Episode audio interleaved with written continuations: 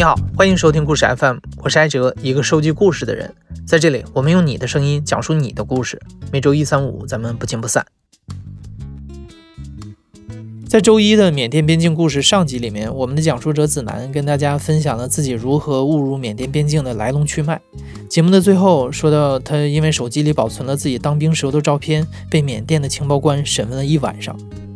原以为证明自己只是普通的中国志愿者以后就可以立刻释放回国。结果没有想到，子楠却和老穆还有小王被送到了缅北的一所警察局，等候最终的处置。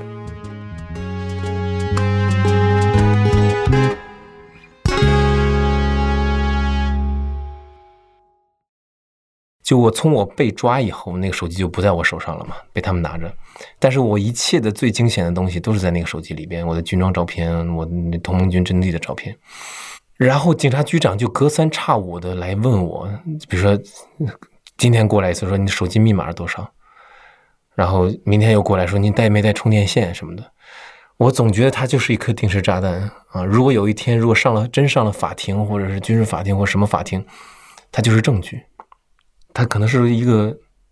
能定我罪的东西。我就一直在地提，就是惦念着这个事情啊，然后。因为缅甸，因为在缅甸上厕所是没有手纸的，啊，是要有水的，是每个厕所旁边都有一桶水或者一个水龙头，都是用手去擦完了再去洗干净。而我们牢笼里边那个厕所是坏的那个水，所以我们每次大号的时候，他们也对我们很好，就是让我们去那个警察局长的那个办公室里边去去用。头两天我去的时候，发现我那个背包就在办公室局长那个。那个办公室局长办公室的那角落里面，我觉得我考虑了两天时间，我觉得这事我得要冒险试一下，否则的话，他太就哪怕就让我心里想着这个事我就觉得每天都很痛苦。结果有一天我去的时候，确定后边没有人跟着我，一进到办公室，我就一下就冲到他那个角落里边，打开那个背包，拿出我的手机，我都不知道他有没有电，啊。也不知道他开没开机，一看关机了，然后就他就开始开机，然后结果就你就那几秒钟，那真的是难熬啊！你就眼看着那苹果标蹦出来，然后最后打开界面，赶紧打开界面，翻开相册，然后找到照片删掉，然后最后再从垃圾站里边删掉，关上，拉好放进去，一气呵成。我觉得我心里边这块石头是终于终于放下了。可能也就三十秒的时间，但是那三十秒也是很漫长，太漫长了。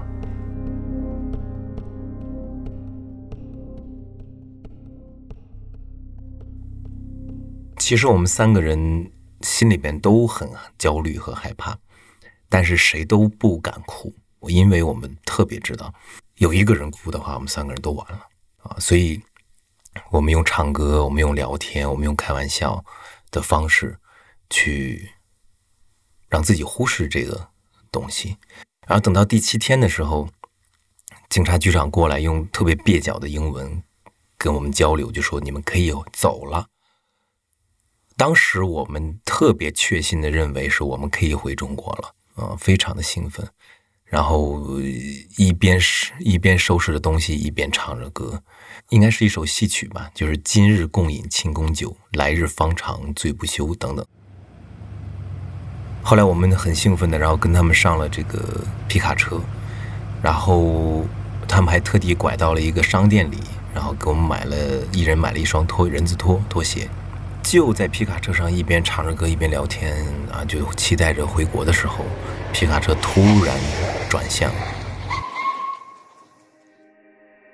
到了一个大门的门口，这个时候我们三个人坐在皮卡斗里，都愣住了。老穆说了一句：“说这是不是监狱啊？”然后等他说完的那一刻，我再一看这个大门，门墙特别的高，上面还有铁丝网，还有一些吊岗哨的碉楼。我想完了，啊，真是监狱。然后那一刻就一下心情从极度的喜悦，然后跟坐过山车一样，就跌入到了谷底。当时我就想问。干一件事情，就是我下车之后，马上用英语问押解我们的警察，至少要告诉我们犯了什么罪，判了多少年吧。但是警察一样的说我们不知道。进去之后，我整个人就反正很悲观啊，我就是你觉得你踏入这个大门之后，你也不知道多久才能出来，完什么信息都没有。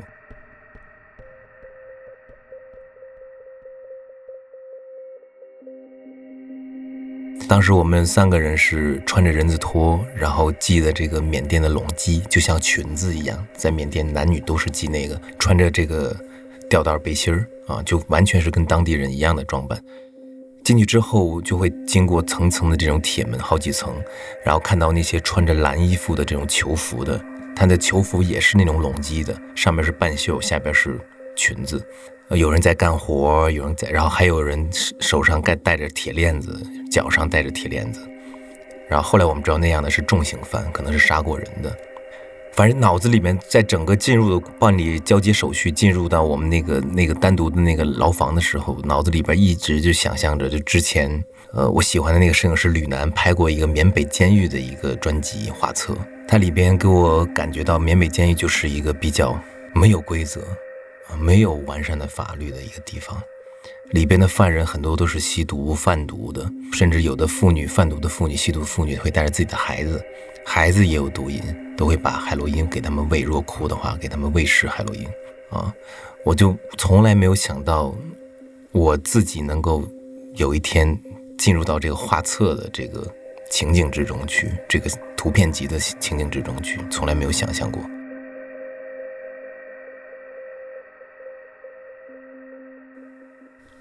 进入到院子的时候，已经刚刚过了晚饭点啊。他们的晚饭是两只塑料桶，就是我们平常看到的那个装油漆的那种塑料桶，一个桶里边装饭米饭，一个桶里边装菜。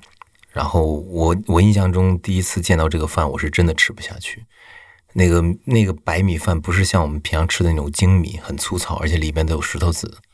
啊，看看着很不干净。然后菜呢，就是他们叫咖咖喱豆。咖喱豆，但其实我的理解就是一种老黄豆，然后煮成这种糊的这种形状，然后浇到饭上去吃。第一碗我是真的吃不下，但这个时候就出现了我遇到的第一个中国人，在监狱里面，就是这老朱啊，他大概五十多岁、六十岁左右的样子，听他的口音是河北人。他给我说的第一句话就是：“说小伙子，出门在外，保命要紧啊，你不想吃要吃。”我就是听了这一句话，然后我就硬吃下去了。子南他们被带到了一个单独的小院里，这里有两排监室，关押的都是年纪比较大的犯人，每个小间大概只有五六平方米，要住下他们三个人。不过后来子南才知道，正常的话，其实每个小间要关七八个人，对他们已经是优待了。监室的房顶上是一盏二十四小时不熄灭的日光灯，再加上缅甸潮湿的天气，爬虫们格外的活跃。一到晚上，他们就老喜欢往身上爬。不过这些还不是最重要的，最重要的是这里是监狱。我们到监狱里前一周的时候，其实是睡不着觉的，非常难受，因为你总处在这种有希望没希望、有希望没希望的这种境地。你进入到这个牢房的时候，你环视它，它上面墙上会写了很多的，就比之前住过犯人的涂鸦啊。你看有这种太极八卦图，还有英文，就那种特别哲学那种那种 slogan 的那种，每个人都自己总结了一句话。你会想，哦，也许这个房间就是我未来二三十年要待的地方了。所以那种感觉是很难受的。你如果你你还抱有希望，你还去不接受它的话。是晚上是根本睡觉是非常困难的。子南他们每天只有两次，一共四个小时的放风时间，可以到中间的草坪上活动一下。这个时间让子南有机会认识了关押在这里的其他中国犯人，比如那个告诉他保命要紧的老朱。所以我到了这个缅北的监狱里边，能遇到了一个从我祖籍家乡地来的。中国籍犯人，我觉得当时很亲切，其实在心理上给我安慰了不少。后来我慢慢了解到他是为什么来这儿做监做监狱的，他是贩毒，他来缅甸来这个买购买这个海洛因，然后运回到河北去卖。他就当时他说他在贩毒之前，他已经研究了很多的影视资料啊，纪录片呐、节目的这种档案啊，啊，怎么去运运毒啊，怎么去不被发现呀？他说他都有一套自己的总结的方法。比如说他携带毒品，就是从边境运回到内陆的时候，他们有个原则是毒品绝对不会带在自己身上的，啊，他们可能会就像我去云南边境的坐那种大巴车，他们会把这个毒品藏在别人的枕头里边。然后放在别人的行李箱里，然后等到了昆明以后再找机会拿出来。有一次，就是他把毒品，他跟我说他经历的被发现了，被边防的武警闻出来了，觉得有可能那个塑料袋破了一些，但是武警遇到这种情况也也没有办法，就是其实武警也知道肯定不是这个枕头主人的，因为毒贩都不会放在自己身上啊，但是他就损失了那批货物。已经干过七次了，前六次都没有被发现，然后第七次的时候是被缅甸的警方在缅甸境内抓住了。他当时说身上带了三公斤的毒品，啊，但是当时缅甸警察就所以说那边的法律很宽松，很没有规则，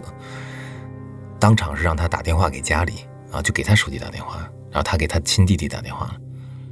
嗯，带着钱过来。啊，疏通关系，最后判决书上写的是应该是几十克吧，还是十几克，被判了十六年。嗯，但是在如果在中国境内被抓的话，那他就是枪毙了。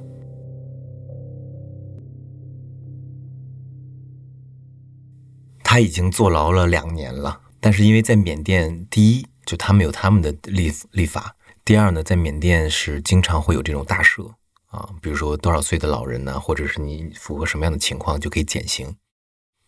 所以他可能实际上，也许他跟我说是，呃，可能坐个十年牢就能出来。乍看起来，其实跟我在老家回老家的时候看的老头一模一样啊。但是他跟你聊这个毒品的时候，你才发现哦，他是跟普通人是不一样的想法的。你比如说，我曾经问过他一个问题，我说：“等你出去了，你会干嘛？”他很认真的思考了一会儿，就跟我说：“说，嗯，出去以后不能再犯海洛因了。我打算做冰毒，啊，冰毒不用再来进货了，我可以租租租个厂房，怎么用电，然后从哪里弄到原材料，自己去合成。像作为一个中国人，又作为一个北方的中国人，在那么一个异国他乡的监狱里边，他有自己的生存的智慧。”他很聪明，他爱思考，啊，他爱琢磨。他虽然和我关系很近，我们有很多共同的这种话题，我们聊，比如河北啊，吃什么呀，老家怎么样。但是他还和我保持那种微妙的间隙和间隔。我记得我们俩就老聊，就说我们打赌是谁先出去啊？呃，因为如果我被判的话，他们当时说的是介入到这种战争之中啊，反政府武装之中的话，有可能面临三十年的刑期。我们俩就经常打赌，看谁先出去。当我最后一天要出去的时候，我问了他，我说：“我说我就要走了。我说你有没有话想给我说，让我帮你带给你的家人啊？我说我可以帮你传话。”然后他在那儿特别反常的沉默了得有五分钟，最后跟我说：“说还是算了。”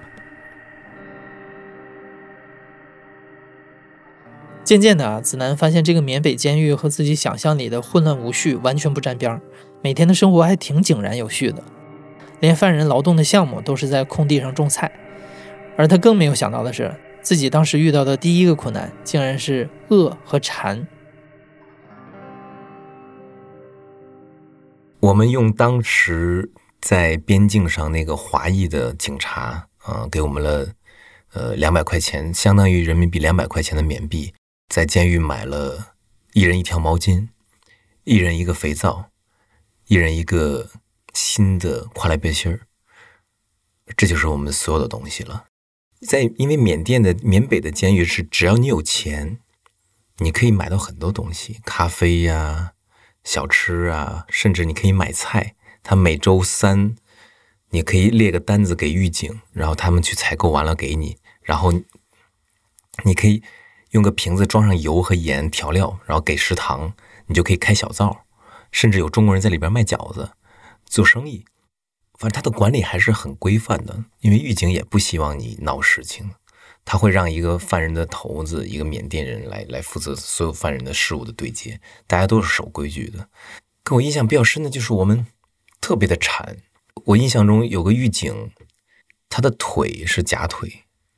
后来我们应该得知他是在战争中踩了地雷，然后可能也许退伍之后就安排成了警察。然后他在当时他那个他们那个帐篷下边，就狱警待那个帐篷下边吃那一块蛋糕，然后吃没把那个剩下的一块一小块蛋糕，然后就挂在那个梁上，本来想继续吃，结果没想到蚂蚁就顺着那个梁就爬进去了，里边都是那种小蚂蚁，他们就不想吃了，然后他们就给了我们，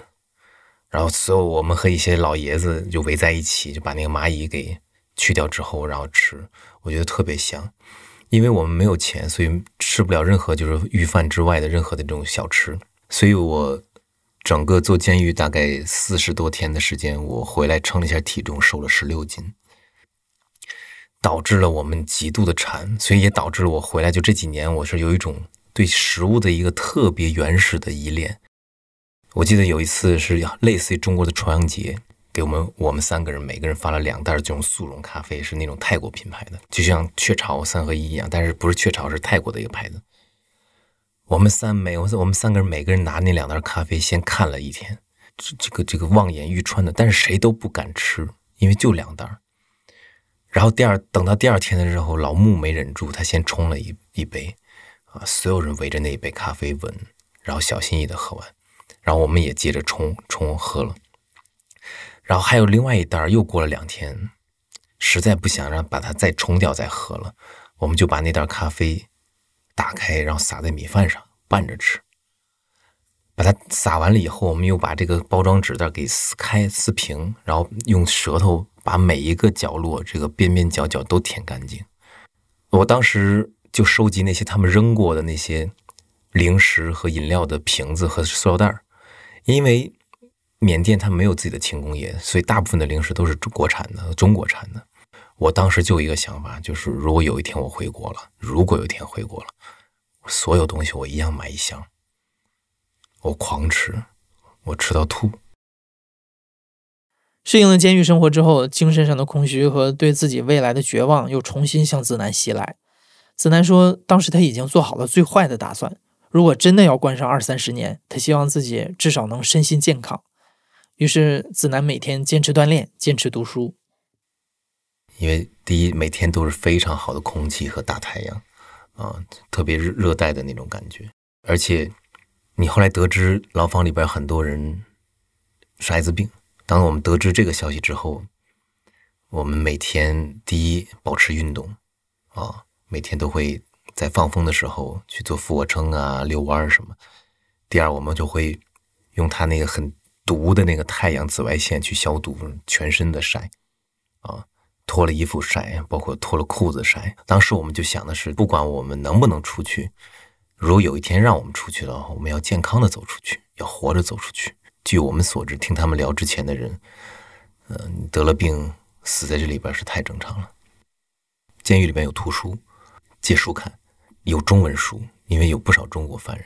所以我们当时能借到有六六的小说。叫宝贝，还有毕淑敏的书。那个环境之下，我觉得看书的心境是特别的不一样的。就是我感觉你的每一个触觉都很敏感。看六六的小说，然后想起我的母亲，基本上也是泪流不止。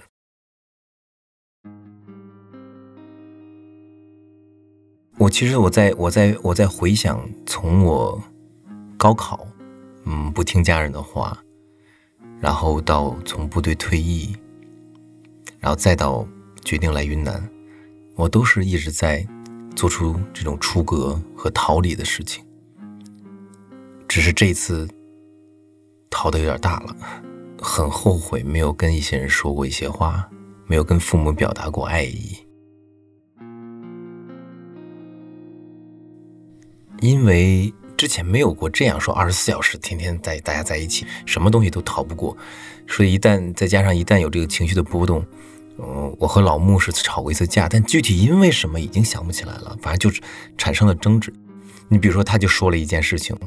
吵架完，在已经吵起来了，他就提到一个，他说他很讨厌我，他觉得我很自私。他说，因为有一天我们在难民营学校里面的时候，我们都是有这种尿桶嘛，每天晚上就是起夜的时候往里边尿尿用的。然后有一次我们做做米饭的时候，我就用这个尿桶，我自己的尿桶去打了水回来做的米。我吃着吃着，突然发现这件事情了。后来，当时我就特别自我的，我就我以为这是个很有意思的事情，我就告诉他们了。我觉得是个玩笑，当时是个很很好笑的事情。但是老穆，因为他是穆斯林，很爱干净，他就说当时他就特别的恨我，啊，觉得我特别的自私。他说，要不你就别告诉我啊，但但是你非得要开这个玩笑，告诉了我。到那个时候，我突然发现，哦，原来我想的一些事情。和别人想的，他的立场是不一样的，啊，我应该考虑一下别人的感受。但是吵完架以后，我们和等和解了以后，说开了以后，发现我们就更加了解了对方。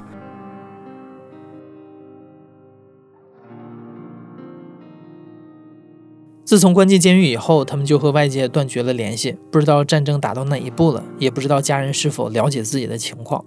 但事实上，发现子南一行人失踪之后的第一时间，救援队就在尽全力把他们找回来。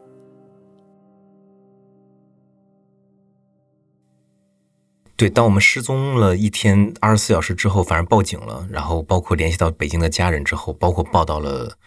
呃外交部领事馆之后，其实是大家都一直在想办法去了解我们还有没有活着，然后有没有健康的活着，有没有被虐待，关在哪里。是他们头几天一直在努力确认的事情，但是在我们当时自己的情况来讲，我们是什么都不知道。我们只是听见经常会有这种武装直升机飞过我们头顶。我甚至会幻想，我在那个监狱里面透着那个玻璃，就是那个栅栏窗，我在部队的那些战友是来救我们了。啊，可能有一天直升机悬停在我们上空，然后一天一个锁降绳下来，然后他们就出现了。因为我们是个单独的院落嘛，然后院落有一个门口，每一次有外边的，比如工作人员、警察也好，还是是当地就是这个监狱里的行政人员进来的时候，我们总三个人都一起目视他怎缓缓的向我们这边走过来，总期待着是在找我们的啊，但每一次都不是。所以我们后来就已经不再抱有希望了。但突然有一天，等到四十多天的时候，我们已经接受了要关二三十年了。我们三个人放风回来，在牢房里正在做腌菜啊，该倒的倒，该该该洗的洗。有一个工作人员在门口到我们牢房门口说，用英文说：“明天你们可以走了。”我说：“去哪里？”他说：“去中国。”但是在那一刻，特别有意思的是，我们三个人没有任何的兴奋。当时的心态是什么？只要我们的脚没有踏上中国的土地，我们已经经不起这样的折腾了，很平静。那个人走了以后，我们继续做腌菜，把当天的腌菜做好，第二天要吃。然后等到第二天。确实来了一部分人啊，让我们收拾东西，然后我藏好了所有的这种食品的包装袋但是不让带走。这里边还有个小插曲了，我们三个人去到办公室办理手续，正在往大门口走的时候，我突然被狱警叫住了，他让我回去。在那一刻，我认为，也许是我之前的身份。被他们知道了，他们俩可以走，我要继续待在下，我要面临审判等等。我们三个人都没说话，他们俩继续往外走，我往回走，互相看着一眼，不能算是生死离别吧，但是也许这一别，也可能是二十年之后了。当时我的心里就是默念一句话，我说也好，至少他们可以走了。很讽刺的是，我回去了之后，我是非常忐忑。我就坐在办公室里边等他们，他们进进出出一些人，后来又拿了一个表格说说你这个字没有签好，你再签一遍。那一刻是我最后一次经历整个过程中的这种过山车。签完一遍以后，又把我送出去和他们会合了。子南离开北京的时候还是冬天，等他回到国内已经过去小半年了。后来他才知道，家人一直在盼着他回来。他离开家以后的每一天，母亲都会在朋友圈分享一个版本的《卡农》，那是子南最喜欢的音乐。其实刚从缅甸返回境内的时候，你人是完全是懵的，因为信息量太大了，所有人给你打电话，然后你突然发现，哦，这段时间原来是是这样，是他们在做这样的事情哦，原来中国的家里边，北京也好，中国也好，这边原来是做了这样的事情。然后我就接到了出差去拍纪录片的这么一个任务，去广西。所以那个时候的年纪就这样，就特别容易忘却啊！就上一秒可能还悲伤，下一秒可能就是高兴。所以我就直接没有回北京，甚至都没有回家，就直接去广西出差拍摄了，拍摄了一周左右，然后才回到北京，回到家里。当回到家里躺在床上的那一晚的时候，才真正的觉得。原来这一切都结束了，而且我们刚回到边境小镇的时候，确实我们去了特产店，咖啡、方便面、这个红茶，缅甸产的那些，在狱监狱中我们看到的那些东西，一样买了一箱，啊，但好像吃起来没有那时候那么香了。二零一五年，在缅甸爆发的那次武装冲突，最终在几番失败的和谈之后，果敢同盟军因为武力不支，放弃了对首府老街的控制，退回到了缅北的丛林里去。从那以后，缅甸政府加强了对果敢地区的规划和教育，在当地大力的推广缅语、缅甸文化，希望果敢人能尽快的形成对缅甸的国家认同。但是和平好像不是那么容易就会到来，边境并不安稳，大小冲突时有发生。二零二一年的一月份，果敢同盟军的现任司令员彭德仁发表新年贺词，说他们在休养生息，一旦抓住机会，可能会再次进攻老街，夺回他们的家乡。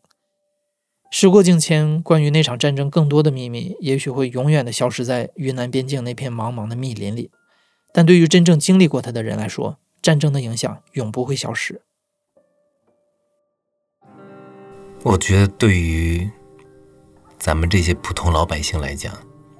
就是平稳的生活已经很不容易了，只是我们可能没有感觉而已。可能疫情，大家突然觉得，哦，原来好好的生活、正常的生活，其实不是一个应该的事情。不管战争怎么打，不管各方势力怎么去纠缠、决斗、角力，受伤的就是老百姓，啊，永远都是这些人。因为我这件事事情出了之后。学校的那个难民营，大家就跑了，因为大家知道我们出事了以后，他们担心会有后续的这样的军队会有过来的。当我得知这个消息之后，我是很愧疚的，就是因为我个人我们个人的行为，其实是影响到了很多人的生活，给他们造成了困扰，所以我是很愧疚和负罪感的。我就觉得还是自己有点自私的。如果让我再选择一次，我那年还会去做志愿者，我还会去到边境，但是我会更认真的去做本职工作，我会规避一些风险，我会带来更大的帮助给当地人，给当地难民营生活的人们。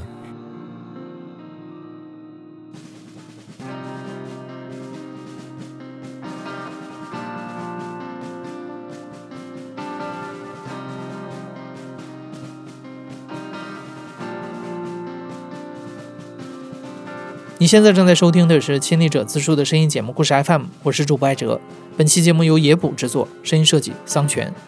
感谢你的收听，咱们下期再见。